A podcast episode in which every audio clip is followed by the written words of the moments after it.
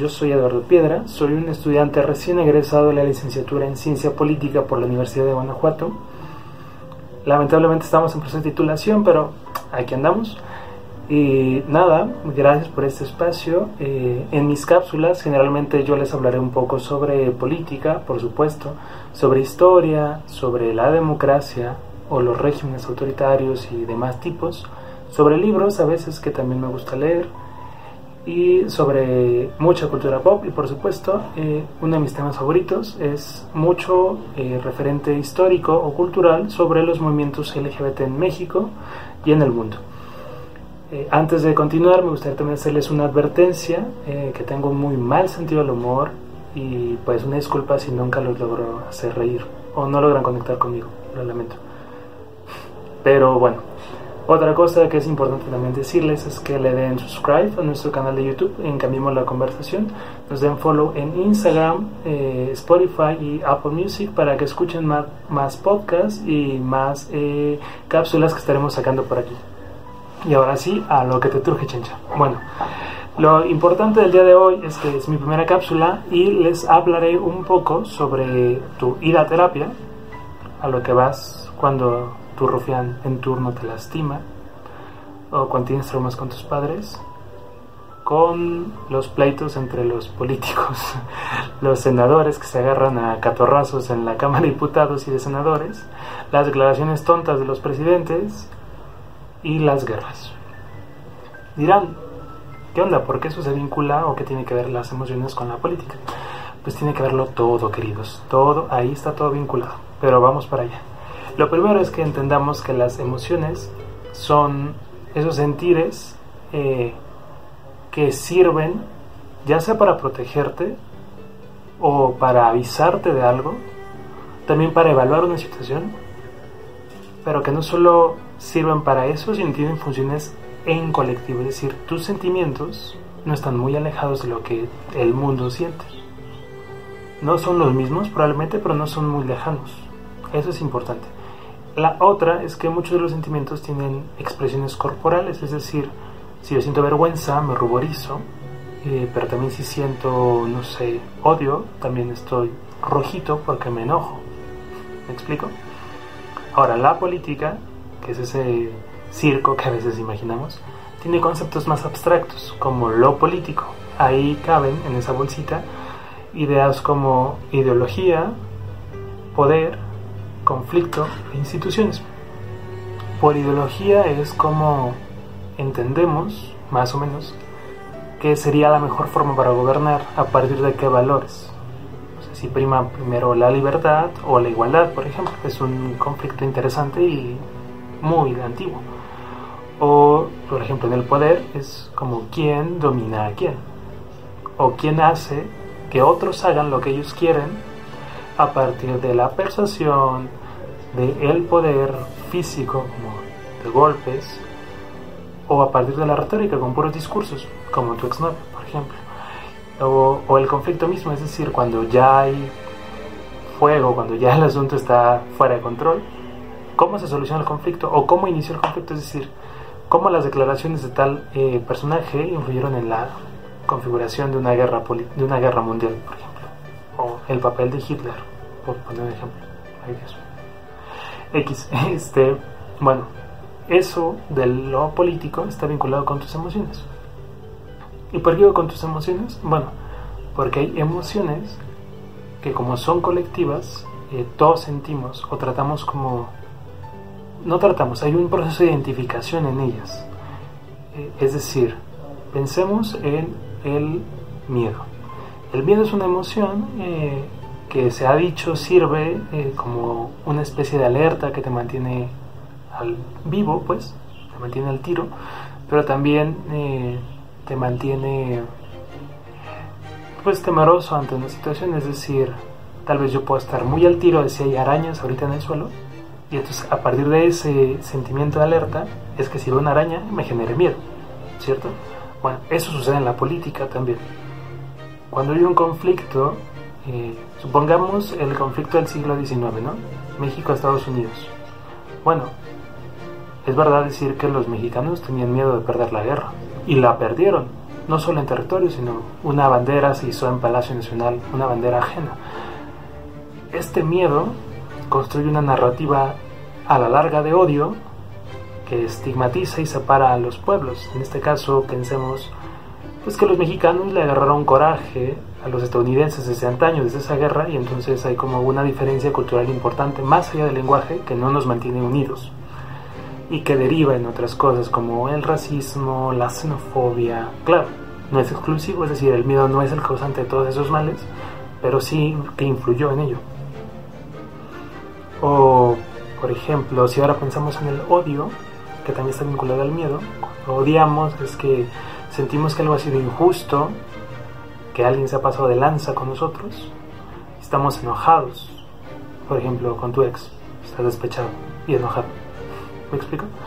Entonces, el odio también sirve en la política. Justo pensemos en Estados Unidos otra vez, en el atentado de septiembre del 2001 contra las Torres Gemelas.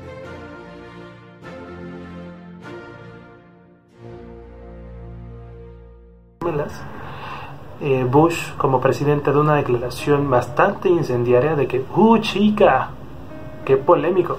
¿Por qué? Porque era polémico porque el tipo estaba señalando a un responsable. Y este responsable era el pueblo árabe y el pueblo musulmán. O sea, eran sus enemigos. Entonces el odio sirve desde sus vísceras, desde su coraje, estaba señalando a alguien como responsable. Y ese mensaje se reprodujo en cadena nacional y en medios internacionales y entonces generó estigmas hacia la comunidad árabe y a la comunidad musulmana. Y entonces, si bien es cierto que algunos eh, personajes por ciertas tradiciones hacen ciertos ritos, que eso es otra discusión, eso no nos da el derecho a estigmatizarlos, pero pues ha habido tratados eh, hacia Occidente en muchas partes de Europa y en Norteamérica, y entonces se construyó un enemigo común que además justificó la guerra y la invasión a, esa parte, a Medio Oriente, ¿no? Entonces, el odio sirvió para justificar un conflicto armado. Usó el miedo, el miedo a que nos atacaran primero otra vez los árabes o los musulmanes al pueblo estadounidense. Y entonces Bush fue como de primero yo me defiendo y entonces si yo me defiendo ahora yo los ataco a ustedes entonces el odio sirve para generar ese tipo de justificaciones. Se usa en la guerra y no la primera vez. La Primera y la Segunda Guerra Mundial tenían mucho odio. La Segunda Guerra Mundial eh, había sentimientos de odio porque ya antes Alemania le habían metido sus, sus buenos catorrazos y había quedado muy derrotada. Y entonces Hitler acumuló este tipo de sentimientos, este tipo de odio y lo expresó, lo verbalizó y lo canalizó en un ejército gigante y en uno de los momentos más escabrosos de la historia mundial o universal. Eso es por un lado con el odio, pero también hay sentimientos como el orgullo. Eh, pensemos en los nacionalismos, por ejemplo en Cataluña. La comunidad de Cataluña se siente muy orgullosa de ser de Cataluña, pero se sienten a la vez ignorados como inadecuados con el idealismo español. Es decir, España recogió su identidad nacional a partir de muchas comunidades o de muchas etnias, generando una identidad que no coincide con la de Cataluña. Entonces Cataluña quiere independizarse y hay muchas manifestaciones de orgullo de ser catalán. Eh, el uso de una bandera distinta, el uso de la lengua, ese tipo de cosas generan orgullo en las personas de ser quienes son. Pensemos también en expresiones como nuestra bandera o nuestro himno nacional o nuestros días, eh, como el 16 de septiembre o el 20 de noviembre, son días patrióticos. Bueno, en el patriotismo hay orgullo porque hay una identidad nacional de la cual tú te sientes responsable. Y esta identidad nacional es política porque es una forma ideológica de unificación. Si no hubiera este sentimiento, difícilmente los norteños se llevarían chidos con los del sur. Y luego estaríamos los del limbo, como Guanajuato, Durango, San Luis, Zacatecas. Pues, o sea, ahí habría conflicto. Pero una identidad nacional nos trata de aglutinar y, y está chido o los movimientos feministas mantienen eh, cierta dignidad, que es otra emoción vinculada a la indignación, que es decir como, Nel, yo tengo dignidad, no me pisotees, eh, no me oprimas, salgo a manifestar esa rabia, esa indignación lo canalizo en muchas expresiones de arte que han hecho los movimientos feministas, pero también los movimientos LGBT tienen mucho orgullo, su nombre lo lleva, ¿no? El desfile anual del orgullo es eso, una reivindicación de los cuerpos, de decir, mira, esto soy, mírame brillar y estará bien, acéptame, acéptame y dame derechos, o más bien, concédeme la libertad de mis derechos. Ahí tengo mi orgullo. Pero también debemos hablar de emociones como el amor. Eh, sí, pero esperemos, no se trata como de el amor romántico, aquel donde tu exnovio te cura, que no. Se trata de el amor, pero como más vinculado a la compasión. Eh, si las sociedades o quien está el poder, a partir de la ideología o de las instituciones o del poder, hablara sobre el amor o incentivar el amor, tendríamos una sociedad que ama sus instituciones y que las cuida. Y entonces eh, no sería problemático, peligroso, o más bien no pasaría siquiera que nuestro presidente quisiera poner a cualquier títere en cualquier institución y entonces sea un parapeto. Porque si amamos las instituciones, las vamos a cuidar. Pero no solo a las instituciones. Si, si como sociedad somos una sociedad amorosa, también tendríamos eh, menos problemas internos eh, sobre las diferencias que existen entre nosotros. Es decir, hay cierta xenofobia aún por, y racismo sobre todo por personas de menos recursos que algunos, de diferentes etnias, pero entonces si incentivamos el amor, ese tipo de cosas van a empezar a disminuir. Y no solo eso, sino también después del amor puede venir la justicia. En un país como este, donde la impunidad está a tope, incentivar el amor, eh, obvio, ojo que no estoy diciendo Bárbara Regil y estoy diciendo que perdonemos a los agresores, no, estoy diciendo que instemos a que existan menos agresores a partir de la reeducación y a partir de la inculcación emocional que eso nos lleva también a entender nuestras emociones en lo individual. Es decir, tenemos que regresar a la política todas nuestras emociones. Los filósofos de antaño decían que eran importantes para ser personas de bien. Entonces, tenemos que apostarle a que la gente reconozca qué es lo que siente, lo canalice y entonces no seamos machitos golpe a paredes, sino más bien seamos varones que amen sus instituciones y que amen a todos los seres humanos. Entonces, busquemos abolir cualquier tipo de opresión bajo cualquier eh, contexto y entonces no seamos mala onda ni manchados o pesados con la gente que pasa en la calle y te pide una limosna o tampoco, pues no sé, golpeemos paredes, insisto.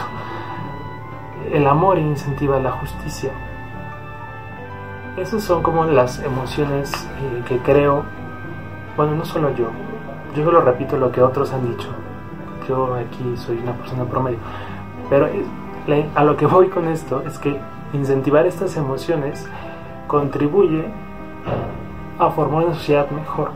Ojo, que obviamente estas emociones tienen un vínculo moral fuerte e importante, pero hay que cambiarle la tonalidad a la moralidad, es decir, en lugar de reprochar cosas al mundo como la independencia de las mujeres, la, libertad de las personas afrodescendientes o eh, como reprocharle al mundo y decirle que está mal ser gay, ser gay, ¿por qué no mejor incentivamos emociones como más incluyentes, como el amor, y buscamos desarmar las estructuras que oprimen a muchas personas?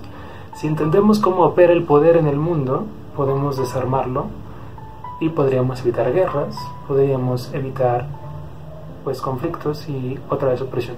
Sé que suena muy hippie, lo sé.